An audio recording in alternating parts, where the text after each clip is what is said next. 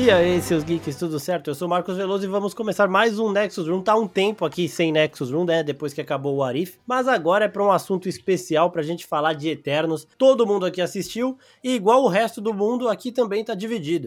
Tem gente que gostou, tem gente que não gostou, tem gente que tá meio, né, ainda sem saber o que achou. E para bater esse papo aqui comigo, nós temos três convidados. Nós temos o retorno aqui no Nexus Room do Vito e do Léo. E aí, gente, como vocês estão? Fala, Marcos, beleza? Cara, depois de uma espera eterna, né? E depois de 104 anos, porque o último filme que eu vi no cinema foi em 1917, eu finalmente voltei pro cinema pra ver Eternos. E, cara, valeu a pena. Vou falar que valeu a pena a volta pro cinema, viu? Boa. E você, Léo, o que, que você achou? Ah, mano, diferente da crítica, o filme é muito bom, mano. O pessoal É que isso. reclama do filme deve ter visto o filme errado. É isso, o pessoal que reclama do filme deve ter visto o filme errado. E agora vamos falar com alguém que reclama do filme aqui, que é o Vitor Russo, do 16mm. E aí, Russo? Não gostei, Léo, dessa citação já crítica. Eu, como crítico de cinema, fico muito feliz de ser um crítico e de não ter gostado desse filme. E, e gostei, gostei da introdução do, do, do Vito, assim. é, o Gui, o Pin, né, não tá participando desse podcast, mas ele foi muito bem representado. É, peguei a referência, hein? A, a Marvel tem que aprender a fazer referências sutis, como o Vito fez nessa abertura agora. Porque eu peguei, é o Pin. Só com outra voz, com outra pessoa falando. Exatamente, eu, eu armei essa abertura pensando no Pin, inclusive, viu? Saudade. É bom ter gente que traga a essência do PIN aqui pro meio do, do episódio, porque às vezes falta. Começando aqui, pra gente já ter um- uns argumentos aí, eu quero saber, Russo, de você, o que mais te desagradou no filme? Tá, vamos lá. É, só, só primeiro eu queria falar que, que eu não acho terrível, tá? Como eu, eu não gostei do filme no- em modo geral, assim, mas eu não acho terrível como muita gente, né? Porque tem muita gente que tem esse negócio de se basear em Rotten Tomatoes pra saber se o filme é bom ou ruim. Gente, esqueçam isso. Rotten Tomatoes é um monte de opinião de crítico, cada crítico tem a sua opinião e eles fazem aquele agregador ridículo que não serve pra nada. Então, não, não é o pior filme da Marvel, nem perto disso. O que me desagradou, acho que de, de modo geral, é porque eu vejo um filme que parece um cabo de guerra. A gente tem, primeiro, a escolha da Zhao, que eu fiquei curioso para ver o que ela faria na direção. Ela é uma diretora que, para quem conhece a carreira dela, não só Nômada, nos outros filmes anteriores, The Rider, por exemplo, ela tem um, um estilo que, que cai até quase no documental. É uma mistura de ficção e documentário e sempre focado muito no íntimo, no pequeno, nesses personagens. E ela até tenta fazer isso em Eternos, né? Em focar mais nos personagens. Talvez seja o filme da Marvel mais focado em personagens, nessa tentativa de desenvolver os personagens. Mas é o que eu falei, parece um cabo de guerra. Ela claramente, ela não se envolve com as cenas de ação, com as cenas de comédia. Então, é, são filmes que não se conversam em nenhum momento. Parece que é o filme da Chloe Zhao que tem esse foco muito mais dramático, com aqueles flares, né? Aquela luz do sol atravessando os personagens e em alguns momentos mais escuro para mostrar esses personagens nas sombras e tal.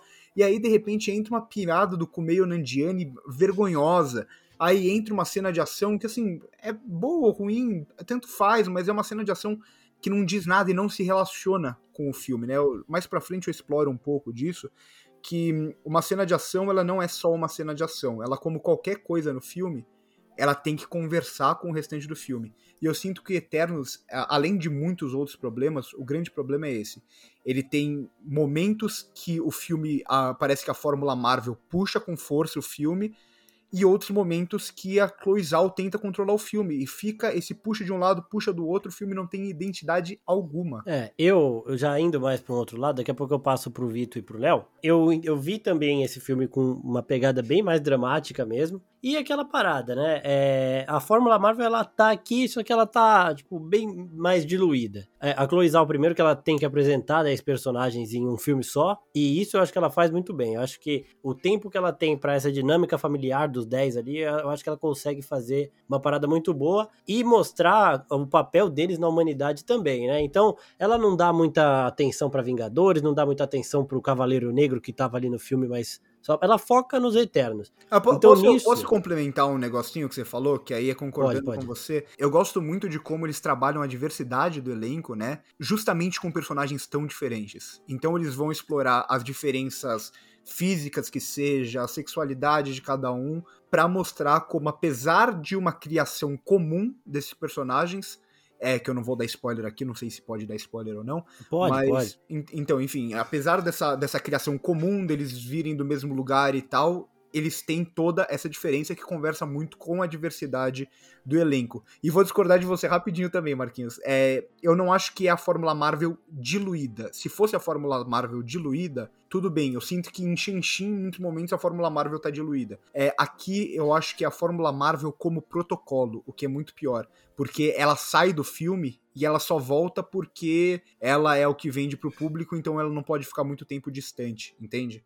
Eu acho que tem uma pequena diferença aí. Eu acho mais essa parada também de. Tem algumas piadas ali que você vê que são meio fora, mas aí também vai do personagem, né? O Kingo ele tem que fazer aquelas piadas dele, então ele vai fazer. É, e o que a gente mais viu da crítica reclamando, tipo, é aquelas críticas meio, né, por cima, assim, é, era a ausência da Fórmula Marvel. Isso daí foi um dos principais ali, principalmente daquela galera que fica vendo Rotten Tomatoes, essas porra aí. Eu quero saber de vocês, Vitor e depois o Léo, se vocês sentiram essa ausência da Fórmula Marvel ou se vocês estão mais com essa visão que eu tenho ou que o Russo tem. Bom, é, eu vou falar logo de cara que assim, eu acabei de chegar ao cinema, assim, o Marcos me ajudou, e bora gravar, eu falei, então peraí, deixa eu ver o filme antes, né? E aí eu fui correndo hoje à tarde, vi o filme, então eu tô com o filme bastante fresco na cabeça ainda, né? A gente assimilando ainda o que aconteceu tudo. Então pode ser que eu mude de opinião ao longo do podcast. logo avisando aí pra não ser xingado depois falar uma coisa no começo, depois tava falando outra coisa já. Mas enfim, eu vi algumas coisas antes de ver o filme, né? Ali pescando, passando pelo Twitter. E uma coisa até que o Pim falou no Twitter dele e, e eu falei, putz, será que, que é o negócio da montagem, né? Falei, será que é uma coisa que fica muito clara só para quem conhece né, a estrutura de cinema, o roteiro? Ou será que realmente eles perderam a mão? E eu acho que isso foi o que mais me incomodou no filme, sabe? A questão da montagem. Porque eles querem contar ali uma história de, de, de, um, de um grupo ali que tá vivendo 7 mil anos juntos. E eles não sabem por onde contar essa história, sabe? Eles dão foco nos personagens, mas aí eles voltam para contar a história do grupo, e aí de repente eles estão na frente, e aí tem uma cena do trailer que já ela aparece no final do filme, então e, ela não tá no começo do filme, então você já fica tipo, legal, a gente tava vendo o trailer inteiro no começo do filme e essa cena tá no final. Aí você já fica com aquela pulguinha. Por que que é isso, sabe?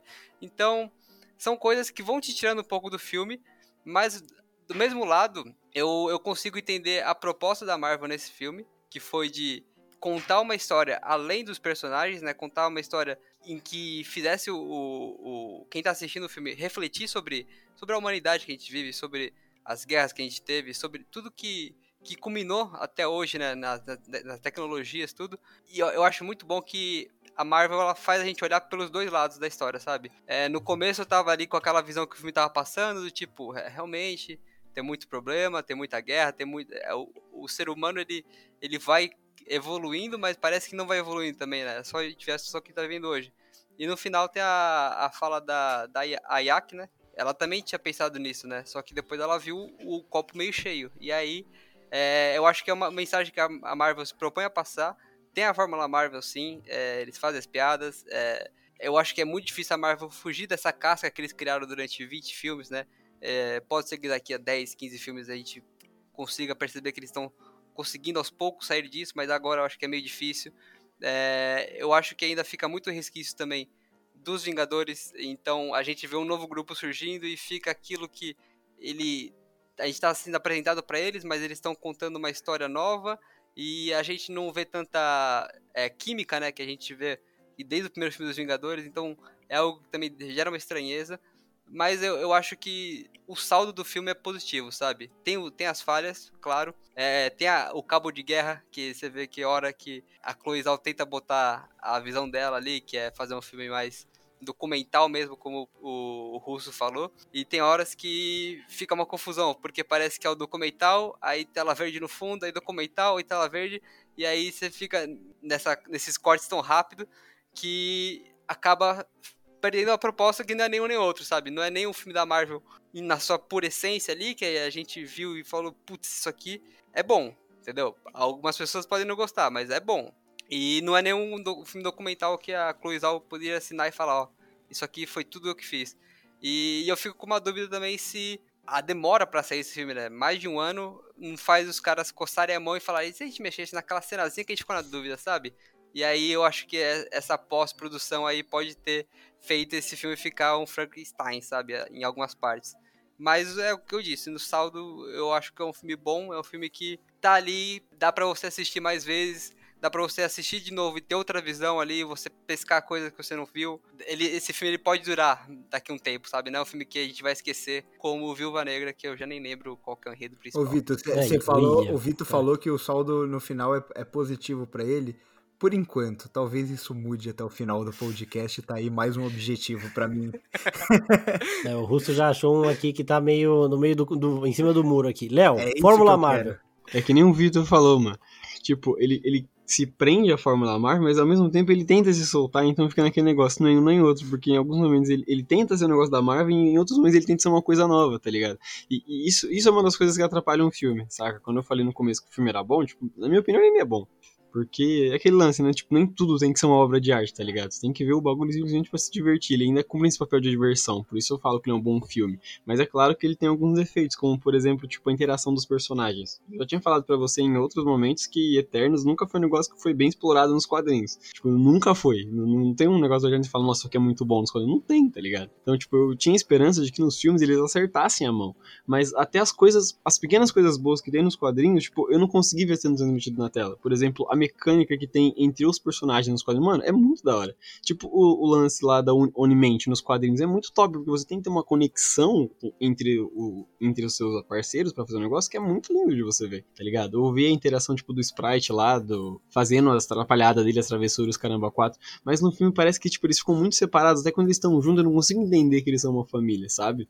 Até o, o Icaris, por exemplo, tipo, nos quadrinhos ele é um cara, tipo, bem, bem carismático. Mano, no filme eu, eu- eu não consegui ver ele expressando emoções, tá ligado? Ele falava pra mim, eu te amo. Eu falei, mano, você não ama ela, cara. Então. Você você não parece ter emoção nenhuma, Não, é, Nossa, isso a, eu- eu- a eu- eu interpretação senti do, do Richard Madden tem tantos problemas, mas tantos problemas, e aí eu sinto sim. que muitos dos problemas não são só da interpretação dele, mas do que da, de uma não conversa entre roteiro e a própria direção.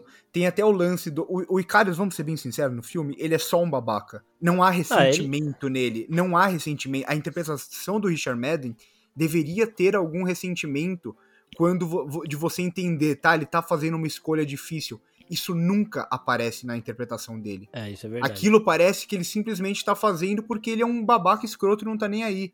Ah, eu tenho essa missão, eu tenho que cumprir essa missão. Não aparece na interpretação do Richard Madden esse ressentimento que, por exemplo, aparece na interpretação da Salma Hayek, que não tem nada pra fazer no filme, basicamente, mas pelo menos isso aparece. Pelo menos você entende a Salma Hayek. O Richard Madden não dá pra entender. Nessa do, do Icarus, eu, eu tenho um exemplo aqui do que eu gostaria que tivesse sido ele. Pra quem assistiu Invincible, o Omni-Man é basicamente ele, porque assim, ele tem uma missão maior, ele tem alguém a seguir, mas aí o sentimento começa a entrar na contraparte. Tanto que o final dos dois é o mesmo. Depois que dá merda, que eles ficam meio sem saber o que fazer, eles vão, vão sai voando. Vai pro espaço que se foda. Mas o, é tudo bem. É, é, é Invincible é animação e tudo mais. Mas o Omni-Man ele pró- demonstra na própria Marvel, conflito. né, Marquinhos? É, a, gente vê, a gente vê um conflito no, no Killmonger, a gente vê um conflito no Thanos, apesar de todo o CGI e tudo mais. Há conflitos nesses personagens. No Sim. Icaris, não há conflito. Aí que tá o problema. Não há conflito algum. E isso é uma coisa que, desculpa, não é no texto que se resolve, é na interpretação. É algo de você olhar pro ator é, e você entender o que ele está sentindo, você entender o que ele está pensando. Qual é a diferença do cinema para a literatura, por exemplo? Na literatura, você descreve o que o personagem está pensando. No cinema, você vê na interpretação do Sim. ator. E na interpretação do Richard Madden, não há ressentimento algum. É, então, tipo, é do nada. É, eu, vou- eu vou falar aqui que Eternos fe- fez eu gostar um pouco mais do Casamento Vermelho, viu? Ah. Depois de ver o filme do Eternos. Caralho. É, não, mas isso é verdade porque você. Quando ele muda de lado, né? A gente nem percebe. Do nada ele tá lá participando da Unimente lá, da Unimente lá e pronto. É isso que ele vai fazer. E ele olha pra Cersei com aquela cara de chorinho lá dele, sei lá. Então, nele, assim, eu senti um pouco falta. Agora, falando dos personagens de destaque. Primeiro, discordando do Léo rapidinho, eu achei que a dinâmica familiar dele. Já falei aqui, né? Eu achei que a dinâmica familiar ali ela funciona bem demais. Principalmente em algumas Não acho. duplinhas. É, Makari e Druig funciona. A Cersei com o próprio Icarus funciona. Porque tem um momento que eles demonstram ali um respeito de combate um pelo outro. E aí depois, quando eles se enfrentam lá, que ela fala que sempre quis lutar contra ele, eu achei foda. Mas também tem que considerar que a gente não teve tanto tempo. A gente chega em Vingadores tendo um filme de cada um, pelo menos. É, Viúva... a- Então, ma- mas, mas eu, eu, eu acho que o, o filme ele consegue ser econômico com algumas coisas. Tipo, desculpa te cortar de novo. Mas eu acho que tem algumas coisas que ele consegue ser muito econômico pra mostrar pra gente, a gente entende, e outras ele não consegue fazer e ele precisa de diálogo, diálogo, diálogo, e mesmo assim ele não resolve. Por exemplo, primeira cena deles lutando, a gente imediatamente a gente já entende o poder de cada um. Isso é perfeito. Sim. A gente entende, ah, tá, o poder desse é esse, o poder desse é esse, o poder... não precisa falar nada pra gente.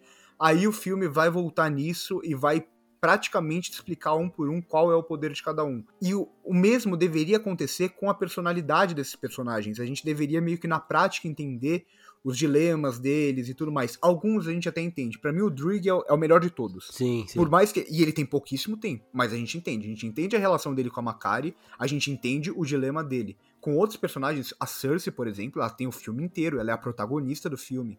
E não tem nada. A Cersei não tem nada. Eles explicam o poder dela, eles explicam o que ela sente, eles falam tudo, e mesmo assim você olha pra ela e não tem como sentir empatia por aquela personagem. Sabe? Isso é então eu acho que, acho que falta um pouco disso. O, o próprio Fastos, ele só aparece pra trama quando é conveniente o filme. Então isso acaba atrapalhando demais. A, a própria a Jaque, a mesma coisa. É, o Icaris nunca tem uma ligação muito grande. Então acho que fica, tipo, em algumas ligações. A, a ligação da personagem da Angelina Jolie com o outro, que eu esqueci o nome dos dois, ali tem uma ligação muito forte, muito presente. Makari e, e Druig, a mesma coisa. Mas no restante fica tudo meio disperso. O meio Nandiani, né? Vai, o, o Kingo só vai entrar pra fazer piada, ele não vai ter uma ligação tão forte com nenhum deles. Então, não sei, eu, eu também eu, eu concordo totalmente com o Léo nessa. Eu não sinto. Assim como em Viúva Negra, eles tentam construir uma família ali e eu nunca sinto aquela família existir. Pra mim acontece mais ou menos a mesma coisa, com algumas exceções em Eternos. É, então, ó, já quero saber de vocês aí, qual dessas duplas aí, porque a gente coloca o Kingo e a, e a Sprite como uma dupla, porque no momento que eles se reencontram, ela fala, você me deixou sozinha, não sei o que, vai tomar no seu cu, e aí no final, depois, eles estão juntos de novo, né, ele que vai cuidar dela, que vai, tipo, ela vai crescer com ele. Então, dá pra considerar os dois ali uma dupla, por mais que o Kingo seja esse cara que não quer ficar muito perto de ninguém, que ele quer ter a vida dele, porque ele quer ser essa estrela aí, e ela não consegue ficar muito perto de ninguém porque ela não se identifica com ninguém. Ela, ela vê que ela não cresce, que não sei o que, então ela fica meio perdida no meio deles ali. É, eu quero saber de vocês aí a dupla favorita de cada um, mas antes eu quero falar um negocinho também, concordando com o Russo, que eles dão o protagonismo da, pra Cersei e pro Icaris, e são os dois atores realmente que, sei lá, é, a Gemma Chan é foda. Mas ali eu fiquei achando que ela tava muito sonsinha, velho, sabe? Mas não é culpa, não é culpa dos atores, não, eu acho. Eu acho que é, é mais, mais uma vez, o texto e a direção não se conversam. É aquele lance da, da, da Chloe Zhao ter o controle criativo de todos os filmes anteriores dela, então ela sempre roteiriza o filme, ela sempre dirige, ela sempre monta o filme. Sim. E esse,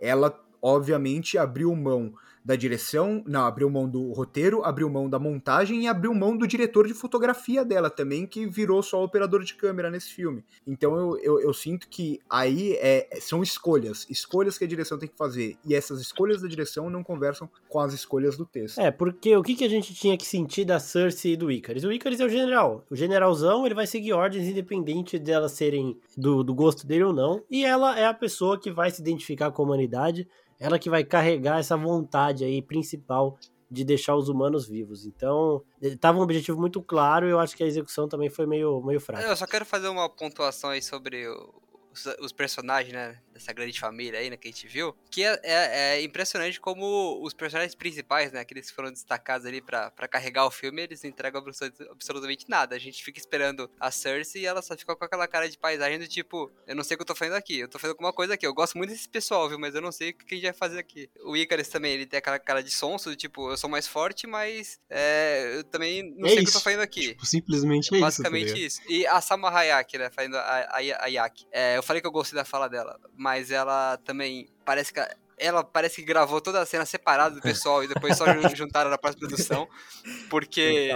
Não tem química nenhuma. A Angelina Jolie, ela faz o papel dela, né, como Tena. Injustiçada. Injustiçada. de Todo mundo caiu matando pau na Angelina Jolie. Ela é uma das únicas coisas que, que funciona no filme. Eu gostei pra Ela caralho. funciona, mas ela fica deslocada por, por conta dela ter Ah, ali a, a questão da trama, né? Dela, dela ter que ficar deslocada. Agora, eu trago um destaque muito positivo pro Fastos, pra Macari. Eu achei a Macari sensacional, assim. É, eu não sabia o que esperar de uma personagem que é deficiente auditiva. E eu nunca vi um filme assim. Certo, tem algumas cenas ali que o diálogo ele existe, né? A pessoa repete ali o que ela, o, que, o gesto dela pra, pra gente entender. Mas, cara, é- ela se expressa muito bem. Isso é muito ruim. Ela- Isso é muito Mas, mas no ruim. final ela se expressa muito bem, sabe? E o, o jeito que ela, que ela atua, o jeito que ela se põe em cena, cara, eu, eu, comprei totalmente o a personagem dela. Fiquei totalmente torcendo por ela ali, né? na- nas cenas que ela aparecia. O, o Druig também, ele, ele tem um lado carrancudo ali, um lado meio que. Se, po- po- pode até olhar ele assim e falar: esse cara vai virar o vilão daqui a pouco, sabe? Ele Sim. comanda as pessoas ali tudo, mas ele tem um outro lado também que é uma química muito boa que ele, que ele cria com a Macari ali, né, durante os anos, e, e- então, assim, o meu destaque positivo é pro Fastos, pra Macari, pro Drug, pro Gigamesh também, que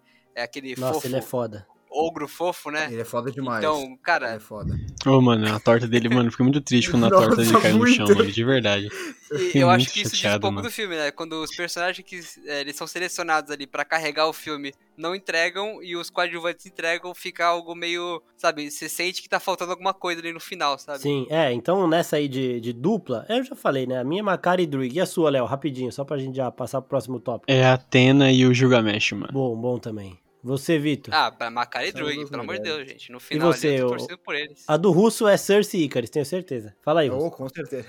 Eu fico dividido entre as duas, na real. Foram as duas que eu mais gostei. Eu acho que eu ainda fico com, com o Druig e com a, com a Macari, mas eu gostei também da, da Tene e do, do Gilgamesh. Pra mim são as duas duplas que funcionam no filme. O resto, nada É, funciona. e a Angelina Jolie, ela tem um carisma também, tipo, já surreal, né? A atriz da A Macari... peruca dela que é meio complicada, né? A, a peruca dela. Nossa, no tem uma é cena meio- que a peruca dela abre pros lados assim, eu falei, É caralho. feia, é Tá, feio de ver, é tá feio ruim. de ver.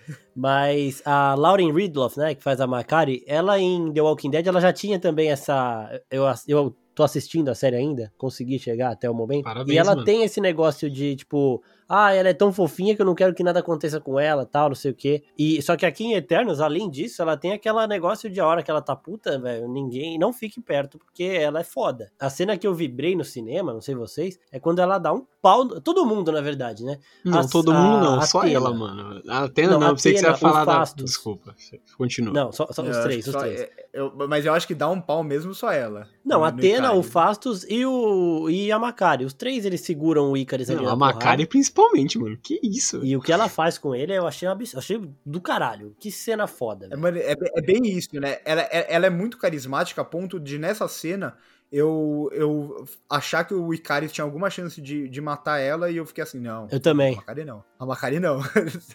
eu acho que as cenas de ação, elas têm que conversar com o filme, elas não são uma coisa à parte. Por exemplo, vou, vou citar aqui alguns filmes. John Wick, as cenas de ação são um balé. Um balé que conversam com aquele universo de assassinos secreto e tudo mais. As cenas em Pantera Negra, por exemplo, vai trazer muito desse lado mais do próprio Pantera Negra, de como ele age e tudo mais.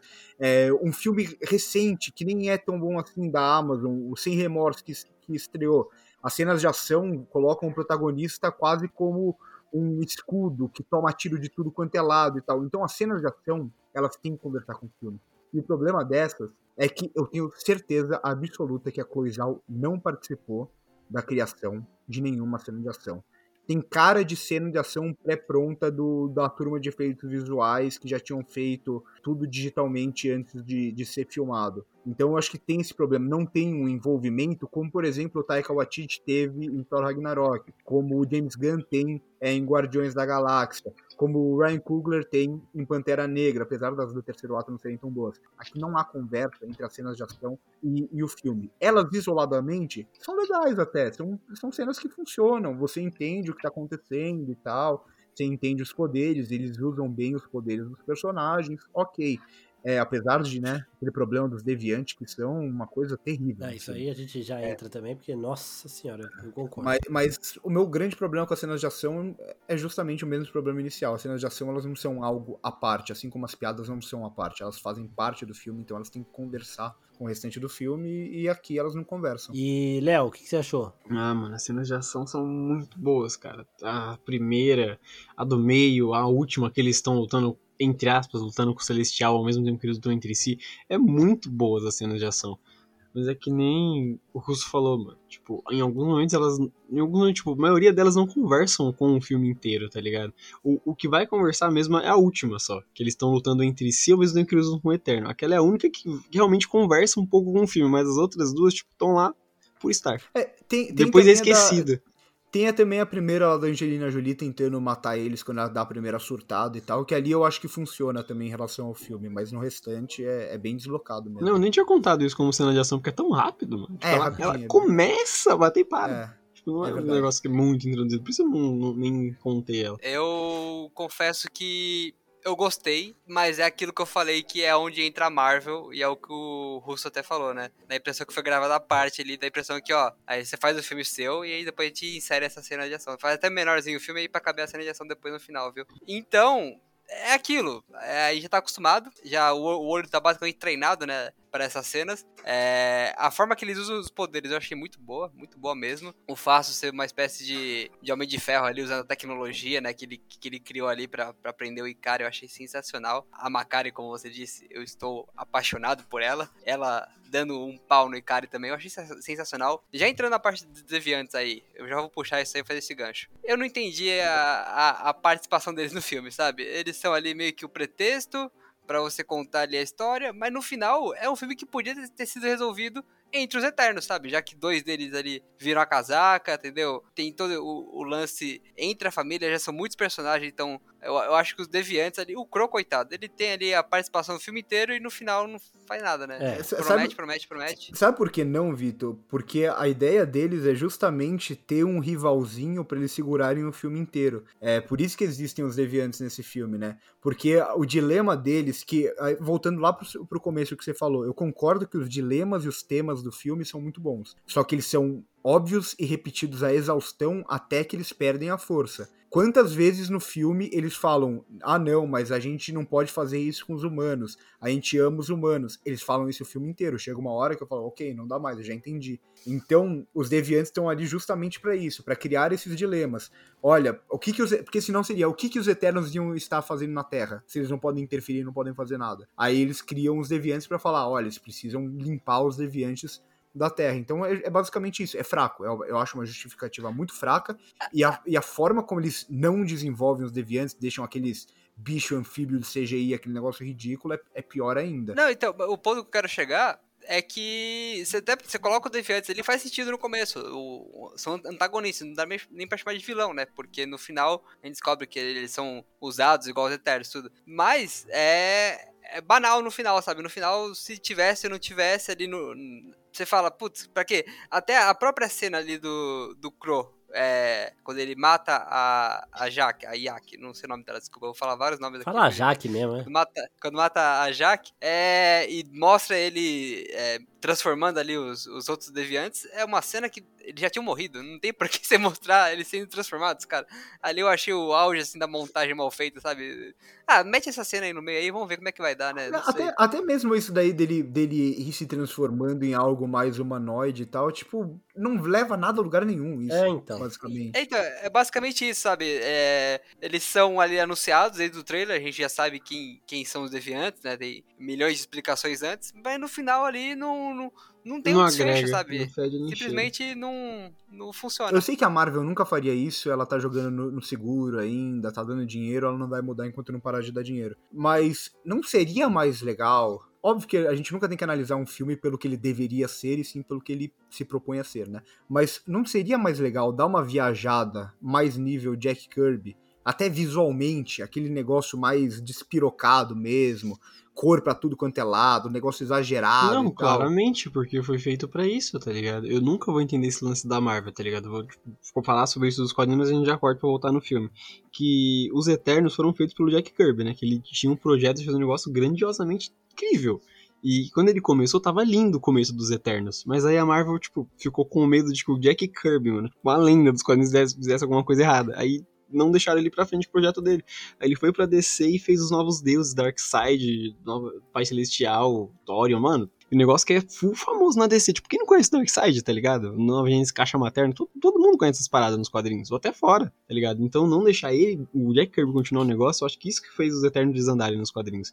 Mas se você pegasse aquela base do Jack Kirby pra colocar no cinema, mano, não tem como não ficar bom, cara. É, é fantástico. Porra, eu acho que esses trajes dele aí dava pra fazer uns putas arco-íris, ar- arco-irizão assim do caralho, porque tem 10 Nossa, ali, mano. Total, total. E aí você pega 5 E é azuis, tudo velho. igual. É, Não, tipo assim, são 10, e mesmo que os, os uniformes tenham ali suas cores até sejam um pouco diferentes, quando eles vai, tipo, vamos ver mesmo, é sempre aquele negócio, um negócio meio dourado em volta. É, Tá mano. Todos são iguais. Mas sabe de São quem que é a culpa disso? A culpa disso é da porra do Christopher Nolan. É, não tem nada a ver, parece que eu tô falando um negócio basicamente aleatório.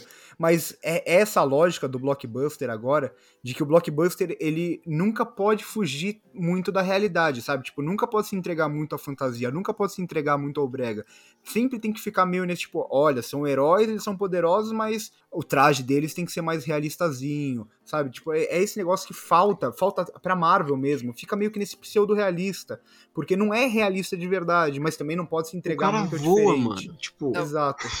o cara tá voando, Russo. tá no raio do olho, ele não pode colocar, sei lá, roupa- uma roupa colorida. Pois é, mano. exato. Eu não vou me importar com isso. exatamente. Ele tá voando. Ô, Russo, pode fazer críticas desnecessárias a, a outros filmes que a gente gosta aqui, viu?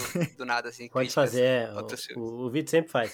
Mas agora, nessa que o Russo falou, então, eu já acho que faltou um pouquinho de James Gunn, porque o que ele faz nos Guardiões da Galáxia é muito mais colorido, né, do que o restante, eu acho que é o que faltou aqui também. Ou o Ah, o, próprio Ta- o Taika, Taika, Waititi, né? É, o Taika É, faz então. isso. E nessa do James Gunn, eu tenho motivos pra acreditar que o próximo momento que os Eternos vão aparecer é Guardiões da Galáxia 3, pela cena pós-crédito, mas já já passando um pouquinho por isso, porque a Makari, o Druig e a Athena, eles saem da Terra no final, vão procurar outros Eternos, e eles acabam cruzando com o Eros, que é o irmão do Thanos, daqui a pouco a gente fala mais disso, e com o Pip.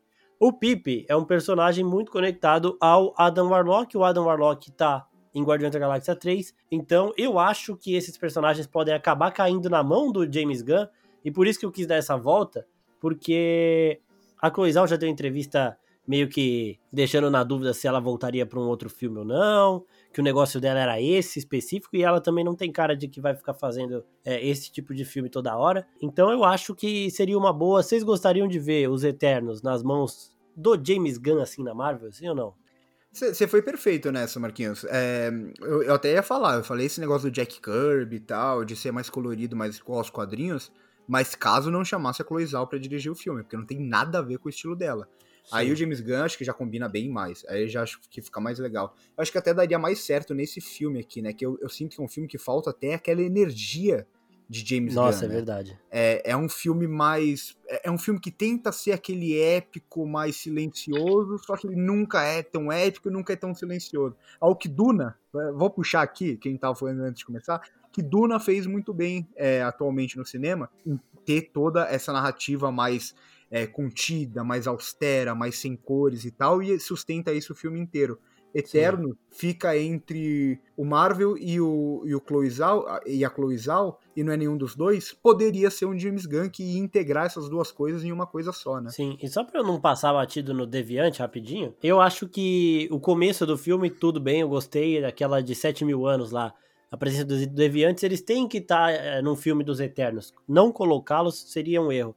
Agora, depois, eu acho que ele só tá lá pra justificar, né? Pra dar um álibi pro Icarus ter matado a, a Jaque. Eu acho, eu acho que é pra isso que ele tá ali, porque é, a gente vai vendo ele humanizando, pá. A cena de luta daquela Amazônia que o povo tá falando espanhol, que se foda também. É bem da hora a cena, porque aí você começa, tipo, você começa a ficar re- preocupado com aquele sentimento de, porra, alguém vai morrer aí e eu não tô preparado. E aí acaba morrendo mesmo. Então eu gosto daquela cena, só que assim, propósito mesmo, os deviantes não tem ali. Os caras chamaram Bill Skarsgård, que é o Pennywise, pra dar voz pro Crow. Pra ele servir de. Vamos dar uma luta foda pra Atena, pra ela fatiar um bicho aqui em 15 partes, e é isso e pronto. Então, sei lá, velho. Eu acho que eles ficaram meio com medo de entregar o Icarus de vilão desde o começo. Quiseram. Não sei, não sei os motivos desses deviantes estarem aí nessa Eu já vejo o. Marquinhos fazendo críticas ao filme aqui, hein? Eu acho que eu vou convencer o Marvete a gostar um pouco menos desse filme. Não, que essa crítica eu fiz desde o começo. Esse, esse deviante não me desceu, velho. Então, é, é- é um pouco isso, sabe, que eu fiquei incomodado também. Porque eles não sabem como contar essa história. Eles têm uma história na mão, eles têm um começo, meio e fim, só que eles não sabem por onde contar essa história, né? Então, o que eu falei, a cena da Yaki lá, que Perfeito. aparece no trailer, ela. A gente já sabe que vai aparecer aquela cena dela explicando ali Puta, como é que é funciona. E aí eles vão pra casa e não tá ela lá, tá morta já. E você fica, peraí, o que aconteceu? Aí- De noite e o Icarus, e o Icarus dá aquela pala absurda. Ou, foi, um, foi um deviante. É, Foi um deviante. Caralho. É, do nada, do nada, É. cara. Então, aí você fica, Do sabe? nada, é. Pô, mas peraí, vocês estão escondendo alguma coisa, sabe? Então você já começa a sair um pouco do filme e você vê que é um, é um mistério assim que não precisava. E é o que eu falei, a cena da, da morte dela parece que foi gravada antes, porque depois é, mostra ali o, o, o Crow dando os poderes ali pros outros deviantes que já morreram naquela cena quando ela aparece. Então você fica tipo, eu acho que essa cena tá deslocada, sabe? Ela devia estar antes e alguém editou errado ali na hora de cortar ali, né? Ah, bota aqui, bota ali. Aí é foda. Então, sabe, é uma coisa é que, foda, que né? não faz sentido muito. É, é certo que, que contar essa história cronologicamente não, não, não faria muito sentido também, né? Porque são 7 mil anos. É. Mas a montagem foi, foi talvez a pior, assim, que eles pudessem escolher, sabe? Você tem que tomar muito cuidado ao usar o flashback, porque pensando até que o flashback é algo que tá vindo antes daquilo, então é, não vai alterar a vida daqueles personagens que você já tá vendo no futuro, por exemplo.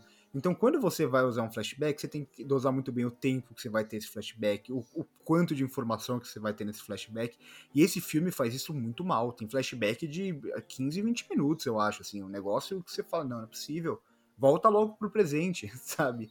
É, Ah, mas então- aí eu acho que é uma ideia deles de, tipo, a gente vai mostrar 40% do filme no passado e 60% no, no presente, só que a Não, gente mas vai fazer bem, isso Marquinhos, alternando. Mas, mas- então, mas intercala mais. Tem momentos muito longos de passado, assim, muito longos de flashback com muito pouca coisa a dizer, sabe? Muito flashback acho que poderia ter sido cortado ou pelo menos diminuído. E aqui eu vou fazer uma crítica, assim, né? Voltando àquilo que o, que o Russo falou, que não é nem o filme da Chloe Zhao, nem o filme da Marvel, ele fica no meio do caminho ali, entre um e outro. E eu acho que faltou ali culhão pro senhor Kevin Feige, que eu vou fazer críticas duras dele aqui, que faltou assumir como ele assumiu o, Ta o Taika, o filme do Taika ele não mexe, o Taika faz o que ele quer, o James Gunn faz o que ele quer.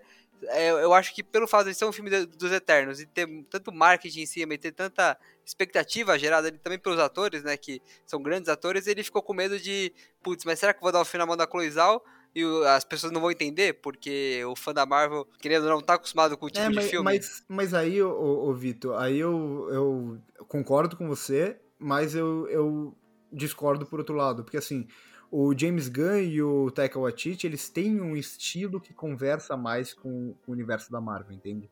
Então aí tudo bem, você dá uma liberdadezinha pra ele, só que o, o James Gunn já vai ser um filme cheio de piada, já vai ser um filme com essa lógica meio Marvel, com as cenas de ação e tal. A mesma coisa o Taika. Com a Coisal aí já é outra história, aí já é um estilo já muito longe Ah, do não, universo sim, então, mas eu entende? concordo, mas aí é, é a escolha que você faz, sabe? Se você chamar a Chloe Zhao pra dirigir um Lógico, filme, você claro. tem que mancar isso. Você não pode. Ah, não, Sim. é, faz só umas cenas bonitas aí pra gente botar no trailer e vender, e depois é, vai estar vendido já, né? Então vai ser sucesso. Aí tem um problema que é um problema de Hollywood, que acontece muito principalmente com, com grandes estúdios assim. Eles acham que é simplesmente você acha- chamar um grande diretor que você vai ter um grande filme. E eles não levam em consideração o filme que está sendo feito e o estilo daquele diretor. Eu não vou chamar o Scorsese para dirigir uma comédia romântica.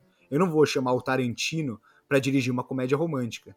Falar assim, ó, faz uma, faz aí uma é, uma comédia romântica bonitinha. Não, se o Tarantino você der na mão dele, ele vai fazer o, o esposo matando, tentando matar a noiva e a noiva se vingando e matando todo mundo. Isso vai ser a comédia romântica do Tarantino. Então, da mesma forma, não vai chamar Coisal pra entrar no, no estilo da, da Marvel, entendeu? Sim. Então é, é, um, é um erro que, que Hollywood comete muito e aí muita gente acha que a culpa é do diretor. É, então, é com o- certeza. a culpa é. da escolha já. É, então, o erro tá na escolha e, e, e é aquilo, você espera que tenha o, o máximo né, de mão possível do diretor. É uma coisa que a gente já sabe ali que, que vai ter a, escapada da Marvel. E isso pode afetar muito, sabe, o filme. Mas assim, o Kevin Feige ele tem bastante filme pra se recuperar né, dessa, desse erro aí dele, né? Inclusive, se, se Homem-Aranha não for bom, viu, eu vou... Ó, se Homem-Aranha não for bom, amigão. Ó, você já ouviu em primeira mão aqui. O Homem-Aranha vai ser uma bagunça absurda, um monte de personagem na mão de um diretor incompetente. É, se o Homem-Aranha for bom, aí eu me rendo. Aí eu acho que eu, eu passo uns dois anos sem falar mal de nenhum filme da Marvel. Eu Mas calma aí. aposto que o Homem-Aranha vai ser aquela, aquela porra pra fã que vai ser assim, ah, coloca um personagem aí, olha, você você viu quem apareceu no filme? Ah, apareceu aquele ali também, olha só, aquele era de tal lugar, hein? Nossa, olha aquela referência. E aí você tira essas referências pra fã e não tem nada ali. Eu tenho certeza que Homem-Aranha vai ser isso. Me Vai, sabe, sabe o vai ser melhor? Me chamem pro podcast, me chamem pro podcast de Homem-Aranha, já tô me convidando aqui, seja pra falar eu estava certo ou pra eu falar eu estava completamente Tá errado. convidado, tá convidado porque vai estar equivocado. Sabe o que eu tô esperando? Eu tô esperando três Tom Hollands. É, vai ter, vai ter, Não, não, vai não. ter gente chorando no cinema, vai ter gente chorando. Vai acontecer- Como três assim Tom vai Hollands. três? acontecer isso? Você não viu? Você não viu o comercial, mano? Que é cinco? Não, se acontecer isso, eu levanto no meio do filme. Isso aí, isso aí, mas a chance disso acontecer é zero. Não levanta, Agora não levanta. Você vai, se Levanta. acontecer isso, você vai vir aqui depois e vai falar: "Ah, não, mas é mentira, não foi isso que aconteceu realmente". Igual, não, vou, Não, vou entregar aqui, vou entregar aqui que o Marquinhos, a gente tava discutindo antes é, o lance desse, do deles serem é, robôs, Robôs. ou não, né, o- o- os Eternos. Aí ele falou antes do programa começar, acho que vocês nem tinham entrado ainda, ele falou assim: "Não, eu não gostei daquilo". Mas aquilo é mentira. Não é bem assim. Mas Que Ele já tá É criando nisso uma teoria já. Ele já tá criando a teoria na cabeça dele. Mephisto. É o Mephisto por trás de tudo. Não, agora esse negócio que o Russo aí falou do- dos robôs, eu queria já entrar nisso também. É, Léo, perguntinha dos quadrinhos. Os Eternos, eles se reproduzem normal? Tipo, entre eles? Mano, tanto entre eles quanto com outras pessoas e outras raças, tá ligado? Mas esse lance que o filme usou, eu acredito que eles estão pegados de referência de uma saga atual dos Eternos, que eles descobriram que eles são simplesmente brinquedos dos, dos Celestiais, tá ligado? Tipo assim, rolou uma puta saga lá fantástica e uma parte de Eterno morreu. Aí do nada eles começaram a levantar de novo num lugar que um monte de Eterno, não sei o que, tá ligado? Então, tipo, nos quadrinhos, eles são, sim, tipo, seres que são criados pra fazer as vontades dos celestiais, mas eles não são, tipo, máquinas. São seres Tá, mas- orgânicos, tá ligado? Que têm livre-arbítrio e Então eles emoções. podem tá ter ligado? mas filho mesmo assim. também são, né? No- no- mas mas no, no filme eles não falam que eles não podem, né? É, então. Eles são como se fossem seres orgânicos. Eles são como se fossem quase o a turma lá do, do Westworld. Eles são uma. É que lá, lá é mais inteligência artificial, mas aí é como se eles fossem seres orgânicos criados mesmo, né? É, eu acho Pelo que eu que... entendi. É porque é isso, os celestiais eles É, criam então, vida. eu acho que é isso também, porque assim, a gente já entra também no negócio. Em Guerra Infinita, quando Thanos chega pra pegar a joia da alma, ele é chamado de filho de Alars. Alars é o irmão dos Uras e é um eterno também. Então, o Thanos é filho de um eterno. Beleza. Agora, na cena pós-créditos, o Eros chega e fala: "Eu sou irmão do Thanos", ou seja, já temos uma família aí. O Thanos ele é um eterno também, só que ele nasceu de um outro eterno. Com a síndrome, ele nasceu com a síndrome do deviante. Sim. Não sei se eles vão É. falar disso ou não. no- Eu acho que eles vão falar porque o povo vai ah, começar. eu não sei se vão, não. Olha os deviantes que eles colocaram no filme. É, né? Se eles É. compararem isso com Thanos. Olha, que vocês começaram a falar dos bagulhos deviantes, eu nem falei minha opinião, tanto que vocês estavam discutindo, mas tipo assim, eu acho que o filme ele não soube saber quem era o verdadeiro vilão do negócio, tá ligado? Se era os deviantes, ou se era os eternos, se era os celestiais, se era o Icaris, tipo, muito bagunçado esse negócio, tá ligado? O deviante é um negócio que você tinha que colocar bem trabalhado, Sim. tá ligado? Feito todo aquele trabalho de falar dos deviantes nos trailers, os negócios, chega pra ver o filme, os caras nem importantes, É, sabe? isso é verdade. E eu achei que eles iam caminhar certo nisso, porque nos quadrinhos, os Skrulls, eles são, tipo, é, nesse, no planeta dos Skrulls, os deviantes que, so- que prevaleceram, né? Então ali é tudo deviante. E eles têm uma aparência física parecida com a do Thanos, só que o Thanos é roxo. Então, eu acho que nessa daria pra fazer alguma coisa, só que nesse, em Eternos, eles mudam total os deviantes. Então, eu acho que eles vão dar um outro, uma outra desculpa aí pro, pro Thanos, né? Pra ele ser diferente, ele não tem aparência humana, né? Digamos assim. Mas. Então tá resolvido, né? Eles podem ter filhos sim, eles são, tipo, eles são criações dos, dos celestiais, mas eles são orgânicos e podem gerar. Que nem todo mundo, É, né? e eles são imortais. é, exatamente. Eles são imortais porque Que nem todo o- mundo. os Eternos eles têm uma máquina também nos quadrinhos que revive eles quando eles morrem, né? Então eu acho que é basicamente isso também. Exato, foi isso que eu falei agora. Quando eles morrem, o... já tem a máquina programada. Quando algum morrer, ela refaz Sim. o cara. É, então. Ó, Pronto, Quando- Marquinhos. quando- não, precisa, não precisa nem justificar mais, Marquinhos. É, Pronto, então já, tá já certo, resolvemos já. essa pra você. Já Quanto dava essa pra parte ter. aí, se eles são ou não são, viu? Como é que é a história dos Eternos no, no MCU? Eu vou esperar sair no Disney Plus pra pegar o caderno e anotar essa parte, né? Porque ela vai dar aula ali, né? Começa ali, não, é isso, é aquilo. E aí você fica. É, é tanta exposição ali que eu acabei até cochilando um pouco, né? Vou É, esperar é, sair tanta expo- é tanta tudo. exposição que você achou até que você tava vendo um filme do Nolan, né? Você falou, não, é um é um filme do Nolan. Só faltou os personagenzinhos começarem a cena conversando e continuar a, conver- a- a conversa andando na rua. Porque o Nolan faz isso em todas as exposições que, ela, que ele faz. Pra, pra ser o filme do Nolan, só faltou acabar com ele sendo revertido no final, né? É, só-. É, e, e aí o, o filme ele caminha todo nessa vamos salvar os humanos, não vamos salvar os humanos. E agora que eu comecei a falar de Thanos, é, vocês acham que o Thanos ele também tinha ciência desse, dessa parada? Porque a Jaque ela fala, o, o estalo do Thanos ele atrasou o despertar em, tipo, em séculos, né? Porque a humanidade demoraria muito pra voltar àquela população. E isso também explicaria aquele negócio que a, a pergunta que todo mundo fez depois de Guerra Infinita, né? Por que, que o Thanos só não dobrou os, os recursos? Então, se ele Ah, soubesse mano, a disso, pessoa que fez essa pergunta aí é boa, mano. Pelo amor Não, de Deus. é. Porque se. Não, mas se você dobra o recurso, continua do mesmo problema, mano. As pessoas vão gastar mais ainda. Ah, mas aí, Tá ligado? mas aí Tipo, você se tiver uma pessoa tempo. que não sabe administrar dinheiro. Você não sabe, você adora gastar dinheiro. Aí você tá sem nada, aí te dou 200 reais. Você vai gastar tudo no mesmo dia, É mano. isso aí. Tá acabando o recurso, você dobra, as pessoas vão gastar Só mais. assistindo o Round 6, a gente vê que gente que é ruim com dinheiro é ruim com 10 reais e com. Isso é 2 milhões. sociologia, mano. Não, beleza, mas, mas essa parada de tipo, ó, se ele dobra os recursos, um- ia sair um celestial do meio da Terra do mesmo jeito. Então, tipo, Ah, não. eu gosto de imaginar que o Thanos ele fez tudo isso porque ele era também um eterno tentando impedir o despertar dos celestiais da forma dele. Não, É. não era isso, mas pode virar e aí eles já vão fazer o Thanos virar bonzinho. Aí eles já puxam aquele Thanos de What If, que é bonzinho, já puxam ele pro cinema e aí traz o Thanos de volta. Pronto. Ah, não, Resolvemos tudo com o multiverso. Tô, tô brincando, tá? Eu não gosto disso, qua- não. Tô- quanto tô a isso. É, não tem aquela frase, né? Errou tentando acertar? O Thanos ele acertou tentando errar, né? Basicamente isso, dá pra gente resumir, né? É, porque ela, a, a Jaque até fala, né, que foi isso que motivou ela a tentar salvar os humanos, porque, tipo, eles, e- e- eles conseguiram reverter uma parada que salvaria eles, né? E o Thanos até fala isso várias vezes, eu tô salvando vocês, não sei o quê. Então, na minha cabeça, eu gosto de pensar, é, o Russo sabe também que às vezes eu crio uns negócios aqui que parece muito mais interessante do que os, caras realmente querem. É, até em Game of Thrones também, você fica fazendo um monte de teoria, chega lá, puta de uma bosta depois que eles inventam.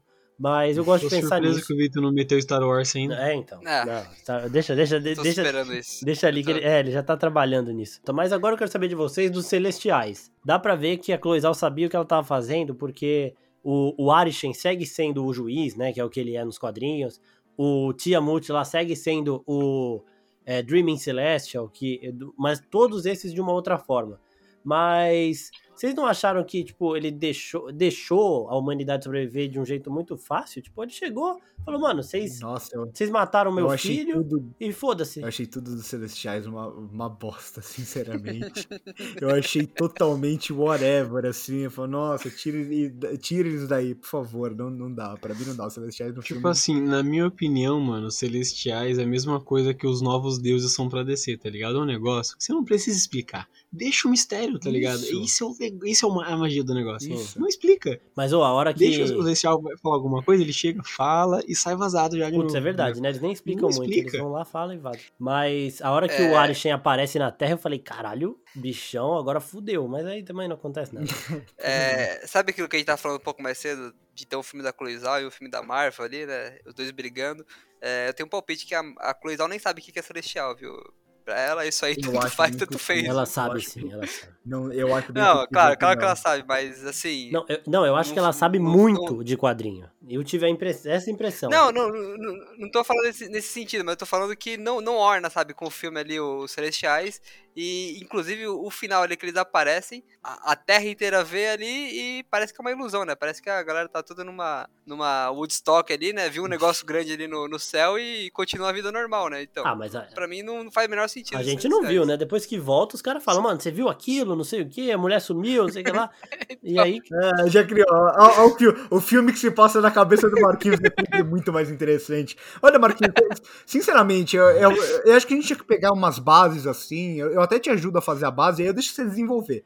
Aí você coloca todas, todas as suas ideias no papel que eu queria ver o que ia sair. Ia sair um negócio interessante daí. É por isso que os vídeos de explicado do oficina eles são tão bons. Porque eu me esforço realmente pra melhorar algumas coisas. O, o Marcos, ele explica o que não aconteceu, É, que, o que é exatamente. sensacional, é genial. Ele tá ali à frente da Marvel já. Sim, exato. Ele tá claramente, ele tá claramente É aqui. o- frente do nosso Ele, ele tá assumindo, o Marquinhos ele tá assumindo aqui o que, o que ele faz. Ele tá Não, transcendendo. eu- Exatamente. Ele tá, ele tá assumindo que ele, ele sempre vai dar um jeito de elogiar a Marvel, mesmo quando a Marvel não fez aquilo.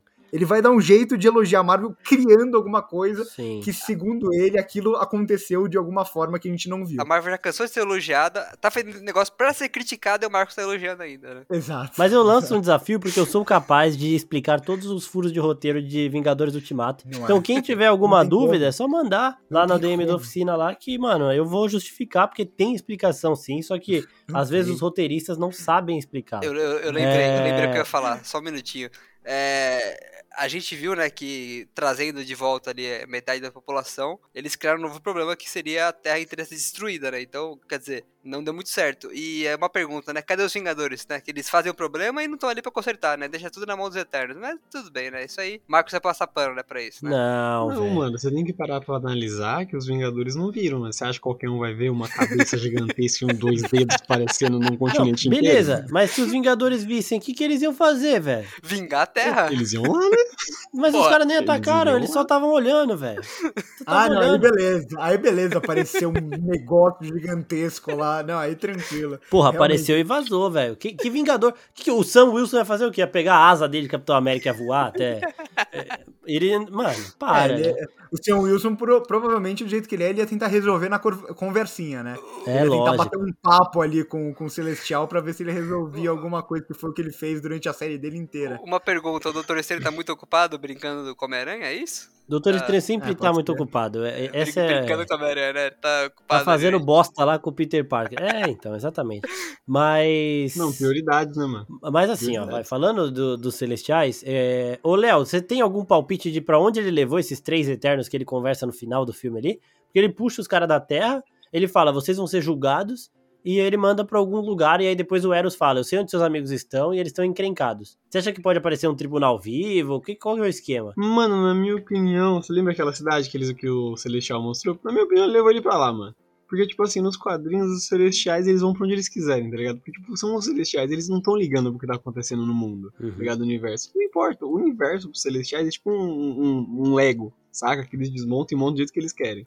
Não importa o que tá acontecendo e o que não tá, tá ligado? E como eles mostrou aquela cidade, eu imagino que, eles tenham levado, que ele tenha levado pra lá. E aí, ó, terminam oito Eternos vivos.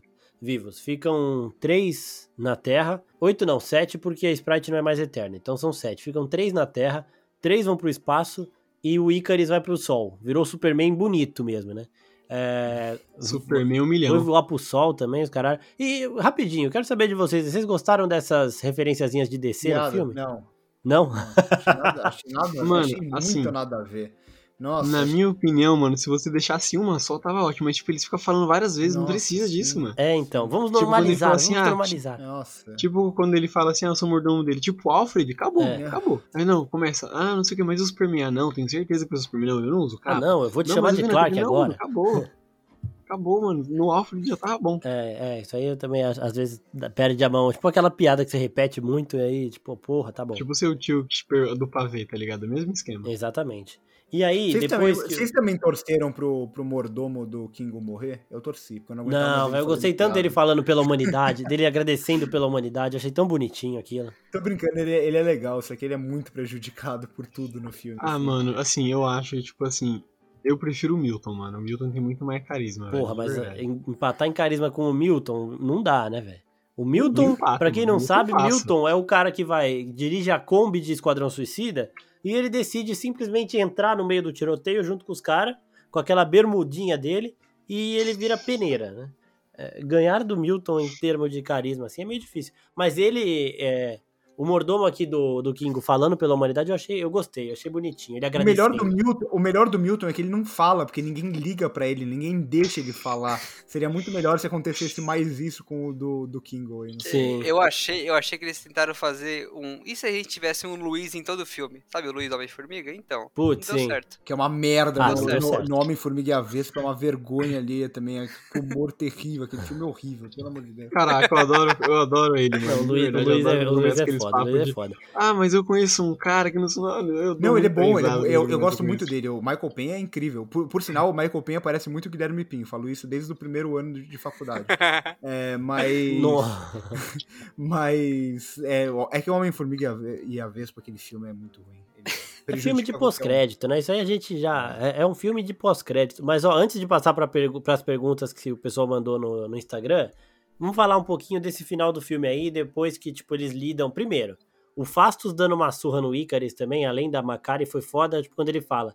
Eu tô querendo, tipo, calar sua boca, seu mimadinho de merda, faz tempo. Isso aí eu achei bem da hora. Finalmente, a Disney criou coragem de pegar um personagem importante e mostrá-lo como abertamente gay. O que eles não fazem. Sim, porque- isso é Porque importante. eles nunca fazem, eles sempre ficam na sugestão. Há anos eles estão na sugestãozinha, mas nunca é realmente. Tem o, o, o personagem lá em A Bela e a Fera, tem o personagem no, no Jungle Cruise agora, mas ele nunca é abertamente, sabe? Tipo, nunca fala realmente. Capitã Marvel, a própria, a Exato. própria Carol Danvers. Então, a- aí É, é finalmente verdade. com Fastos eles, eles deram esse passo pra frente. Isso daí é é uma das coisas que eu mais Tipo gostei. assim, eu achei fantástico a forma que ela é trabalhada, porque, tipo assim, não importa. Não faz diferença. Tipo, ele fala. Ele não ele fala, ah, eu sou gay, tipo, ele levanta a bandeira nenhuma. Tipo assim, tá lá, Sim. ok, segue o roteiro, tá ligado? Ninguém liga pra isso. Lá e isso, é muito E lindo. nisso também tem outra coisa. O beijo, o beijo deles eu achei corajoso da Disney e gostei de ter colocado, né? Quando ele vai se despedir, porque eu falei, porra, é, se eles já estão nesse momento de, putz, você vai lá, você vai arriscar sua vida pela humanidade, tem que ter um beijo. Agora, uma outra cena que eu achei que eles colocaram aqui, que era pra normalizar uma situação É, uma nos cena filmes que- da Marvel, Pode foi a falar, cena pode de sexo lá do Icarus e da Cersei, eu achei meio jogada. O que, que É, vocês uma acharam? cena que praticamente nem existe, né? Nem existe, dura dois segundos. Eu assim. achei que não precisava. Eu acho que, que é muito boa, sabe? Porque ela representa muito bem a falta de, de personalidade dos, dos dois, né? Que não, ela passa ali, né? E ninguém percebe ali. Então fala, legal, não vi, aconteceu alguma coisa aqui, entendeu? Então, eu acho que ela, ela, assim, pensando no filme, né? Eu acho que ela, ela casa muito bem, né? No que, no que ele se propõe a ser, né? Dois personagens, assim, que passam completamente batido. Uma outra coisa que eu quero perguntar pra vocês é em relação ao Kingo ter saído do conflito final. O que, que vocês acharam? Tipo, ele, ele fala: Eu não tenho. Eu concordo com o Icarus, mas eu não vou matar vocês por concordar com ele, então eu simplesmente vou vazar. O que, que vocês acharam disso aí? Pode começar. Pode É o que começar. Aconteceu o filme inteiro, né? É o que aconteceu o filme inteiro. Os personagens eles saem e entram quando é conveniente pro roteiro. E foi o que aconteceu no final também. O Kingo saiu porque, ah, porque era conveniente não ter ele aqui. Senão, talvez essa batalha ficasse mais fácil contra o Icaris. Então, ah, vamos tirar ele daqui, porque sim. Ah, não sei se É, ia ficar também mais não. fácil, mano. Não, Não, ia ficar porque ele- ia ser o mais, sabe? Ia ser o mais, então... mano. Ou, ou talvez, ou talvez era mais um problema pra resolver em CGI, porque era mais um personagem com mais um poder e tal. Então, tipo, pra mim soa muito, muito, muito como uma facilitação do roteiro, assim, tipo, ah, Mas na minha opinião não fez falta também, então. É, não fez, não fez. Usando, usando a analogia, né, eu acho que, que é uma bela crítica também ao o Steve Rogers, né, que abandonou a Marvel, né, e ele só saiu andando, né. Então fica, fica aí também mais uma crítica. A Chloe Zhao, ela tá, tá afiada nesse filme, né? Você viu que Não. direto ali ela solta alguma coisa, né? Eu, falando sério, nessa cena, eu achei que foi meio também, tipo, dá pra passar uma mensagenzinha numa, numa sociedade polarizada que a gente tá vivendo, que todo mundo acha que tem que tomar partido de alguma coisa. Ele fala, não, eu não vou tomar partido nenhum, velho. Eu vou ficar na minha aqui de boa e pronto, ele vaza. Agora, passando no, no final, vamos começar a falar desse, desses trios aí. Primeiro, eu achei incrível, eu achei incrível, não, né? Eu sabia que a Marvel ia fazer isso, de transformar a Sprite numa humana, porque é uma criança eterna e criança, dois anos. Nossa, ela eu tá queria falar sobre isso também, mano. É, então. Eu ia falar exatamente isso, porque, tipo assim, ela ter virado humana, né, entre aspas, no filme, foi só pra ela poder envelhecer e participar de outros filmes, tá ligado? Sim. Tenho certeza que ela vai voltar com os poderes. Imagina depois. você botar a criança que não envelhece, você ia fazer como isso? Ia- ela- Você ia usar ela em um filme e o resto ia ser tudo CGI. Porque não ia ter como. Então, problema resolvido aí. Vamos falar então do trio que foi pro espaço, Makari, Druig e Tena, que eu acho que são os do- dos que ficaram vivos ali, os melhores eternos do filme. Eles acabam na primeira cena pós-créditos encontrando o Eros, que é o deus do amor, interpretado pelo Harry Styles. Eu acho que não tinha escalação melhor aí também para dar. Eu vi gente falando, inclusive, Putz, que se esse filme sério? fosse nos anos 80, seria o Mick Jagger. Seria É. ou. Putz. O David o Bowie. nome. David Bowie. Seria o David Bowie. É, seria um dos dois. E aí aparece também o Pip e o Troll, que é dublado por um comediante agora. é, daqui a pouco eu pego o nome dele aqui, que faz, inclusive, ele faz Agents of Shield também. E por isso que eu acho, pela presença do Pip principalmente, que eu acho que eles estarão em Guardiões da Galáxia 3. É, eu quero saber de vocês aí, vocês têm. Porque, mano, pra mim foi uma surpresa a Angelina Jolie não ter morrido nesse filme, porque eu falei, ah, ela é uma atriz que não vai fazer mais de um. Mas agora eu acho que vai. E eu quero saber de vocês pra esse trio aí. O que, que vocês É acham? o melhor trio, né? Que sobrou. Melhor trio que sobrou. Com os melhores personagens do filme, basicamente. Mas fiquei surpreso Vocês têm também. expectativa É. de ver eles na mão do James Gunn? Não sei se vai ser na mão do James Gunn, mas acho que. sei lá. Assim, sinceramente, a minha dúvida é como que eles vão interligar os Eternos com o que já foi apresentado no universo da Marvel. Eu não acho que são universos que conversam tão certinho, tão bonitinho quanto muita gente pensa. Eu acho que tem. é, eu acho que é bem diferente. É diferente, por exemplo, dos quadrinhos. Eu acho que aqui é, até as propostas e as motivações são muito diferentes. Então, eu acho que a minha expectativa maior é justamente para isso. Como eles vão integrar os Eternos àquele universo que a gente já conhece. Isso eu fico interessado para ver o que, que vai rolar. Agora, os grupos em si, um Eternos 2, aí pra mim, whatever, mais uma vez. Mano, sim. Eles aparecerem em Guardiões da Galáxia não ia ser muita surpresa, porque até que eles estão no espaço, e até agora Guardiões é o único, a única franquia que tem esse universo espacial da Marvel, então não faria É, surpresa. tem Thor também, né? Que vai, vai juntar os três aí. Não, mas eles estão basicamente no, no- no mesmo negócio, então. Tipo, não é um negócio É. que é separado, saca? Então eu não ficaria surpreso se eles aparecessem. E sobre o Eternos 2, mas, tipo, complicado. É aquele negócio que, tipo assim, desde que saiu assim, o primeiro trailer, tava tendo uns negócios, a gente já conversava sobre isso e você, eu te falava, que eu não tinha esperança nenhuma pra nada, nem expectativa zero, porque eu nunca vi Eterno sendo bom em lugar nenhum, tá ligado? Sempre tem negócio que você lê e esquece, então. É isso, mano. Tipo, não, não tem o que esperar, tá ligado? Eu tinha esperança de que no filme ficasse bom, mas, tipo, é, ficou só aquele filme legal, sabe? Que, tipo, você vê pra dar aquela descontraída. E você, Vitor, o que você acha do futuro aí do trio? Então, é difícil falar do futuro da Marvel agora, né? Porque eles estão cada vez mais expandindo, expandindo, expandindo, e parece que tá com muito personagem pra pouco filme, né? É, é Sem você foco falou, também, dar- né? Sem foco É, nenhum. então, eles estão meio que numa ressaca ainda, né? A gente não sabe quando vai passar a ressaca de Vingadores aí, Ultimato e Guerra Infinita. Mas é, é isso, eles estão cada vez mais apresentando mais personagens pra gente. Veio o Shang-Chi agora, veio os Eternos. E você falou que eles podem entrar no filme do Guardiões, que é o filme espacial da Marvel. Mas ao mesmo tempo, já vai ter o Thor nesse filme, né? A tudo que eles indicam. Então, e vai ter o Adam, Adam Warlock também. Então, vai ser o filme com 15 personagens de novo, sabe? Como é que não, vai pô, ser? tipo assim, a ideia é só deles serem citados ou aparecerem no filme, tá ligado? Se ela não pós tipo, sei lá, você vê a nave deles passando em algum lugar, ou eles serem citados, tipo um negócio assim, não tipo, eles vão ser tra- bem trabalhados. No... Não, então, mas o, é, eu acredito que eles queiram usar esse personagem ainda no futuro, né? Eles apresentaram agora e a Marvel ela gosta de prender de personagens, né? Então, é, eu acredito que um filme que eles vão aparecer mesmo, vão ser trabalhados ali, eu acho que mais pra frente, sabe? Até a Marvel se encontrar ali. Provavelmente não vai ser uma saga de 10 anos, vai ser uma saga de 20 anos aí, então.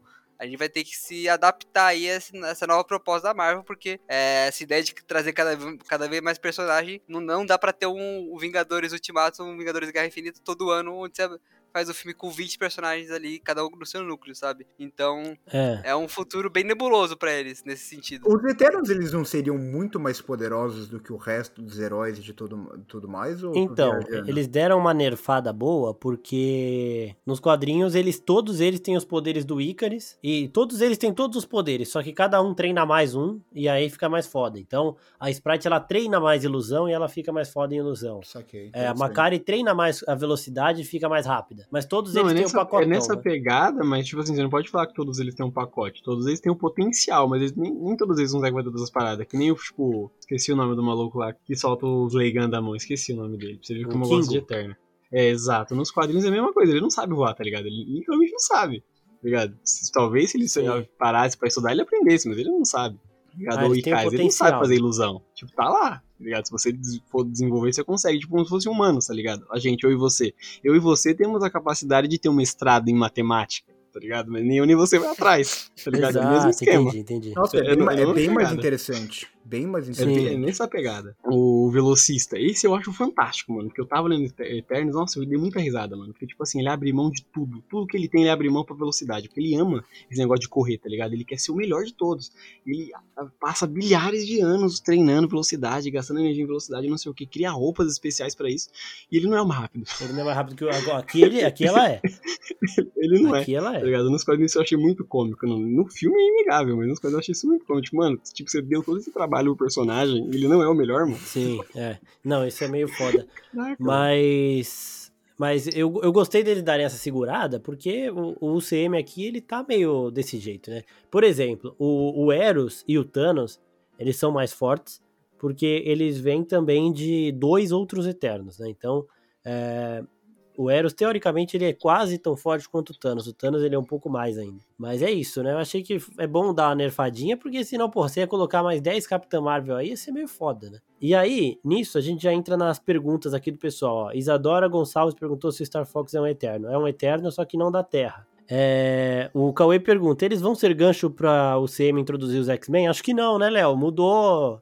Eles tiraram meio que essa parada dos Celestiais fazendo estudo na Terra, cria, tipo, gerando aí os X-Men também. Ah, mano, e- e os Eternos não, não falaram direito sobre isso, tá ligado? Eles Sim. pincelaram ali que os, o que os deviantes dos Eternos fazem, mas eles não chegaram a pegar e falar realmente o que aconteceu, tá ligado? Sim. Lembra aquele lance que eu te falei de como são os X-Men tipo, no universo Ultimate? Que é o universo base pros filmes? Tal- talvez seja naquela pegada que eles apareçam. Tipo, é uma possibilidade. E você acha, mas você acha que esse filme dos Eternos deu algum tipo de gancho pra isso ou não? Nenhum, né? Não, nenhum, nem foi citado Nenhum. nada. Eu, eu acho que WandaVision dá mais gancho pra, pra mutação em pessoas É, eu também acho. é, no universo do que, do que esse Eu filme. posso estar errado, mas eu, eu acho que X-Men só chega aí daqui uns 7 anos, viu? 7, 10 anos. Pra até o pessoal esquecer o que aconteceu. Você acha que pra menos? Não, pra mais, eu acho até. Eu acho pra mais, né?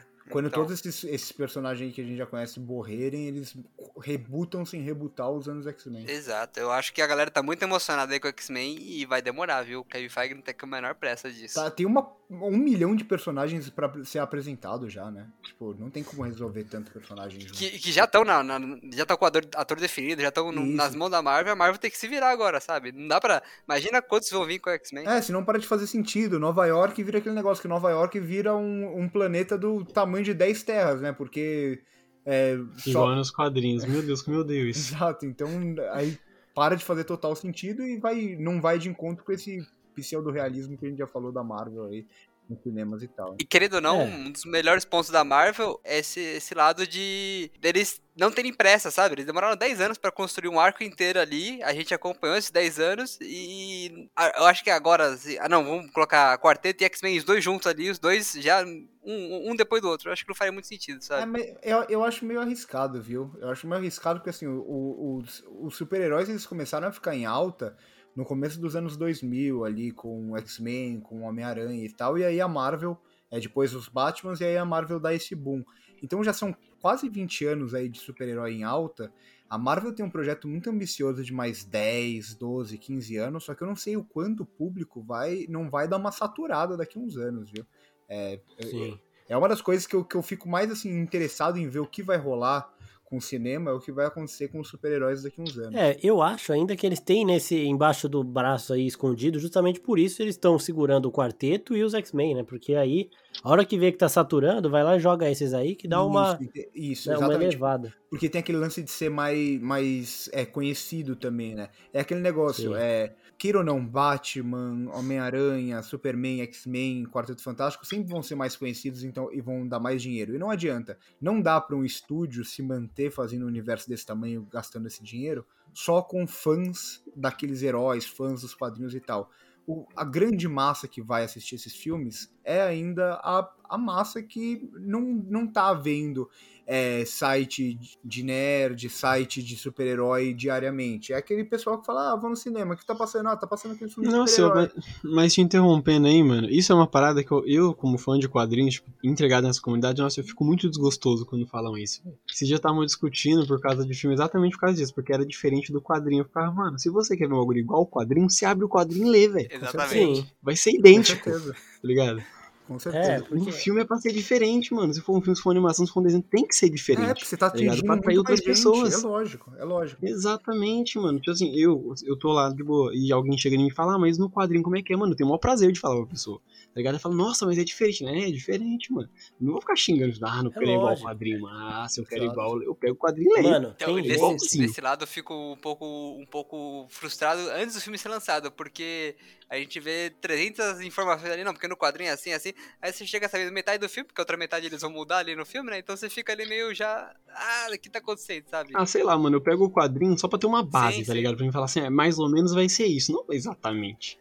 Tem- é, então, tem gente. Agora na oficina tem menos porque a gente andou dando uma limpada nos seguidores também. Mas tinha gente reclamando, tipo, ai, por, como que vão mudar o sexo da Sprite da Macari? Mano, os caras Ah, nem conheciam a Sprite, vai se seu- fuder. É. Os caras nem sabiam quem era, quem é Macari nos quadrinhos, velho, pra você ficar se, se doendo. Teve um que chegou e falou: Não acredito que o Icarus não vai ser loiro. Eu falei, ah, você tá brincando comigo, não, não é possível. Não, tá, tá rolando isso muito no, no Resident Evil agora, né? Que tá pra lançar o Sim. Aí fica tipo, ah não, mas o Leon ele é meio mexicano no jogo. Ah, ô bichão, muda alguma coisa nessa porra? Não muda porra nenhuma, então deixa ele ser um pouco diferente. Que diferença vai fazer? Tá ligado? Não, e o Já- pior. Já pega um tanto. É, é- é a porra do Venom. É a porra do Venom. Já pega um tanto na, na, na parte física. Nossa, o Venom agora ele está igual aos quadrinhos fisicamente. E cagam pro fato dele virar um piadista com DR em dois filmes toscos, tá ligado? Então, o, o que, que é mais importante? A gente vê um bom filme que é uma adaptação. Ou a gente vê o personagem que ele é visualmente parecido com os quadrinhos? Eu prefiro ver um bom filme. Sempre. Exato. E aí, o, o pior é a pessoa que chega. Mano, isso daí, é- antes de responder ou de bloquear, eu paro e respiro. Pessoa que chega e fala: Imaginem colocam um Pantera Negra loiro. Ah, ô, ô, mano, aí você tá tirando, porque é, tem personagens que são sim definidos pela sua etnia, tem personagens que não são. A partir do momento, a maioria não é, né? Não, a gente tem raros além- exemplos Vai além disso, né, Marquinhos? Quantos, quantos heróis negros a gente teve ao longo da Exato. história, tá ligado? Quantos brancos a gente teve? É, é, mu- é muito por aí, tá ligado? Então. Então, Aí- tem o exemplo da. é, a, a Lauren Ridloff aí, ela fez com que essa semana pesquisa por linguagem de sinal subiu 250%. Isso aí é representatividade, velho. É, Então, e ela falou, ela deu uma entrevista falando que ela não cresceu sonhando em ser atriz, porque ela não tinha ninguém em quem se espelhar. E agora, uma menininha é, muda e surda vai ter nela pra se espelhar. Então vai falar, ó, eu posso ser atriz porque ela pode. Então é por isso que eles mudam é, etnia de personagens, por isso que eles dão mais é, oportunidade e aumenta a diversidade dos filmes. Porque não é você só, a pessoa que tá ouvindo aí e que é preconceituosa e esconde isso, é, não é só você que precisa se ver numa tela de cinema, tá? Todo mundo merece se ver E, na e tela aqui de eu cinema. vou, eu vou dar um recado aqui pro pessoal que, que não gosta aí, que mudou meu personagem, fez isso, fez aquilo. É, você pode fazer que nem o Marcos, cria um filme na sua cabeça e não enche meu saco, demorou? E- Muito bom, muito bom. pode ser? É, E- então.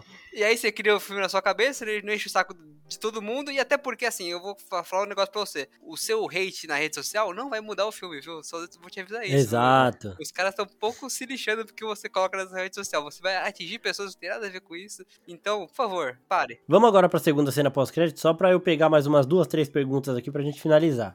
A segunda cena pós-créditos, nós temos o personagem do Kit Harington. A maioria das pessoas conhece ele mais como Jon Snow, que ele tá ali no filme meio que pra mostrar a relação Péssimo tipo, ator. Nossa senhora, É. cada filme que eu vejo Ai. dele eu odeio mais. Ele- Que, o Kit Ele, ele Harington. funciona como Jon Snow. Nossa, Jon não, Snow. Ele- ele- o, o Kit Harington e a Emilia Clarke, esses dois. Não, não fala da Emilia Clarke. Nossa não. senhora, eles são tão ruins, mas tão ruins. A Emilia Clarke não é ruim. Não. O Kit Harington eu até Não. concordo, agora a É. Emilia Clarke não. A Emilia Clarke, acho que eu atuo melhor que ela. E olha que eu não. Não, ela é muito carismática. É, muito. É, ele, ele. No filme em si, ele dá alguns, algumas ideinhas do que ele é, né? Ele fala, ah, eu- é, o meu histórico familiar é, é mais- meio complicado, não sei o quê. E aí, no final do filme, a segunda cena pós-créditos, é ele pegando a espada, é, a Ebony, é, Blade. Ebony Blade. É, é a espada da família dele. Fala, fala em português, mano. Pelo amor de Deus. Você é brasileiro, velho. É a espada do Tá, a espada de é ébano, pronto, melhorou.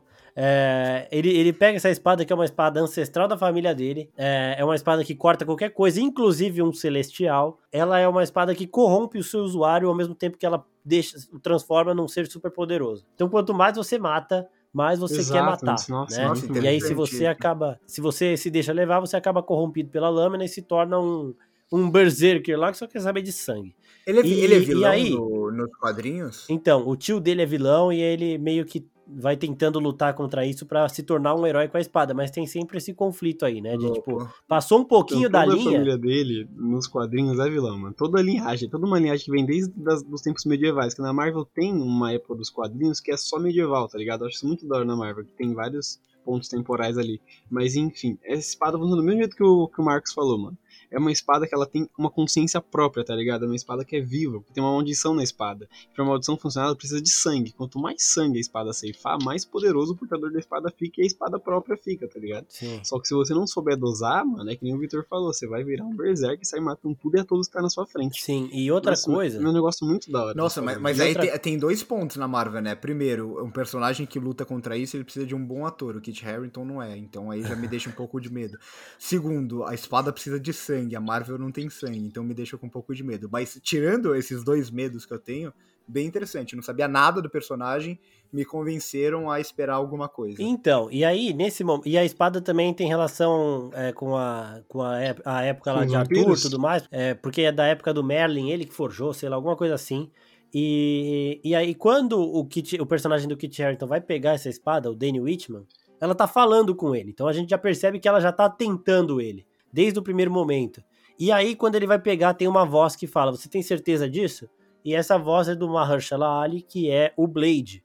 Então, as teorias aí é de que o Blade ele vai servir meio que como um Nick Fury do, do- da galera do submundo. Então, aquela galera que vai mexer com artes sobrenaturais que não, não compreendem muito, eu acho que o Blade vai ser o cara que vai meio que né, cuidar. E ele pode ser o cara para um selo também, Vitor Russo, mais 18. Eu acho meio difícil louco. isso. Eu acho Mas, assim, mas seria muito louco. Mas assim, o Deadpool vai ser mais 18, o Cavaleiro da Lua precisaria ser mais 18, o Blade poderia muito bem ser mais 18, aí tem Justiceiro, tem o próprio Cavaleiro, o Cavaleiro Negro, então a gente tem muitos personagens que caberiam nesse, nesse selo. E o Blade ter essa pegada aí um pouco mais sobrenatural também pra juntar meio que essa galera, eu acho bem da hora. Mas agora eu quero saber do Léo a relação também da, da espada com os vampiros. A relação dela com os vampiros é por, é por causa do vínculo de sangue, tá ligado? Quanto mais sangue ela consome, mais poderosa ela fica. Tipo, vampiro, sangue, tá ligado?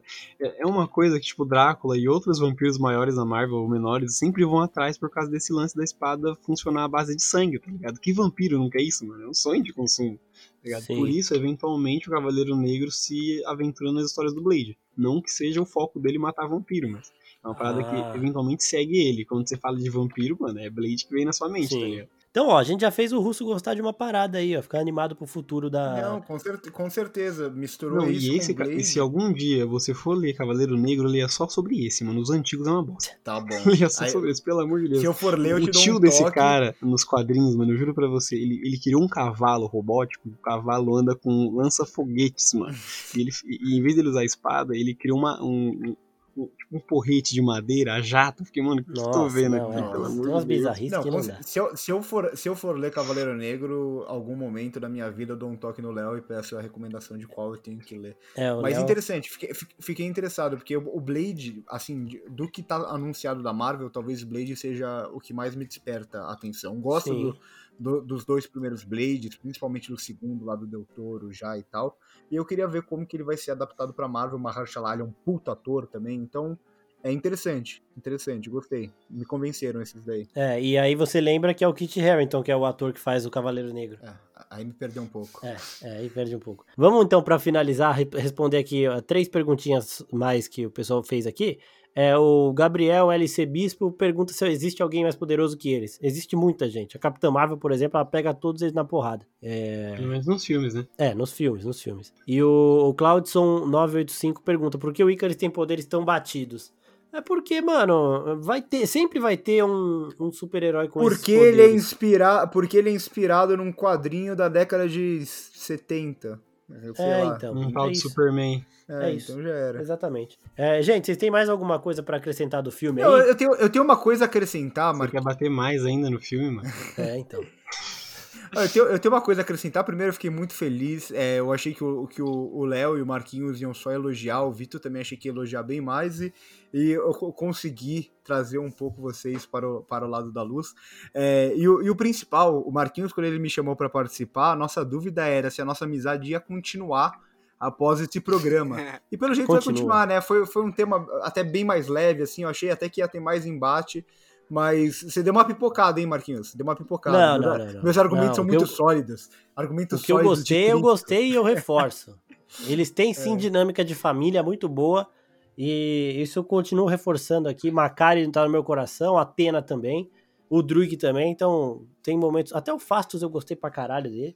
Então tem, o filme tem seus méritos. A família é fantástica. É, eu achei que eu teria que levantar minha voz aqui, mas eu não precisei em nenhum momento. Então também um saldo positivo. Só para fechar, é uma coisa que me veio na cabeça logo quando acabou o filme, né?